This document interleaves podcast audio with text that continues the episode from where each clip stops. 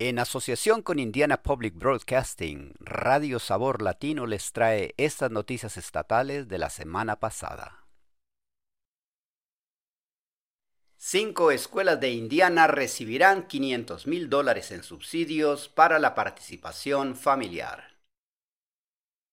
Una organización para padres de Indiana se está asociando con las escuelas para usar nuevos fondos federales para impulsar la participación familiar.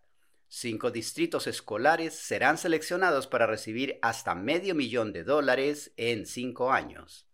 Dawn McGrath es la directora ejecutiva de InSource, que este año ha recibido nuevos fondos del Departamento de Educación de Estados Unidos para mejorar la participación familiar en las escuelas de Indiana. McGrath dice que la gente tiende a ver el compromiso familiar como una contribución a una escuela mediante el voluntariado de tiempo o dinero. Sin embargo, InSource quiere animar a las escuelas a estar ahí para las familias. Dice McGrath, si realmente conseguimos que las familias apoyen a las escuelas y que las escuelas apoyen a las familias, Creo que veremos un cambio increíble en la forma en que nuestros estudiantes sienten que pueden pertenecer a un grupo y tener éxito. Los distritos elegidos desarrollarán políticas y prácticas para mejorar el compromiso familiar. McGrath afirma que mejorar la vinculación familiar contribuirá al rendimiento y la asistencia de los alumnos. La EPA quiere que se eliminen todas las tuberías de agua potable con plomo en 10 años. ¿Pueden hacerlo las empresas de servicio público de Indiana? La Agencia de Protección Medioambiental quiere que las empresas de agua potable se deshagan de todas sus tuberías de plomo en una década.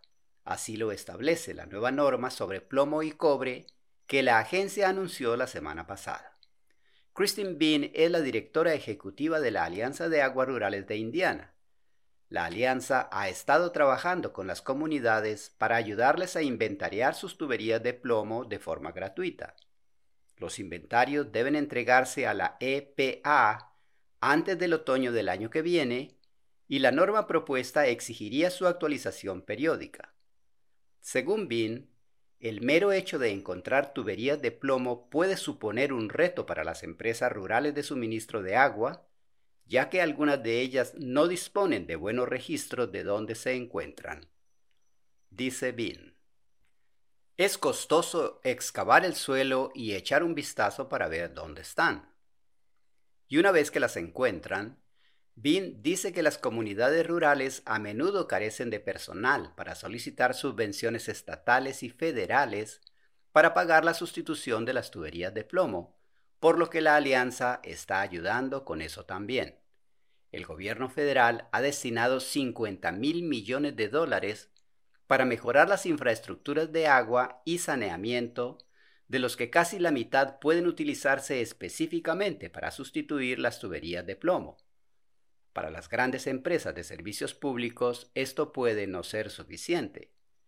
Según un portavoz de Citizens Energy, sustituir todas las tuberías de plomo de Indianápolis costará unos 500 millones de dólares. Las nuevas zonas de tolerancia climática no cambiarán mucho, pero algunos jardineros de Indiana prueban nuevas plantas. La mitad del país se encuentra ahora en una zona de rusticidad ligeramente más cálida que hace una década. Estas zonas muestran una media de la temperatura más fría en la noche más fría de cada año durante los últimos 30 años.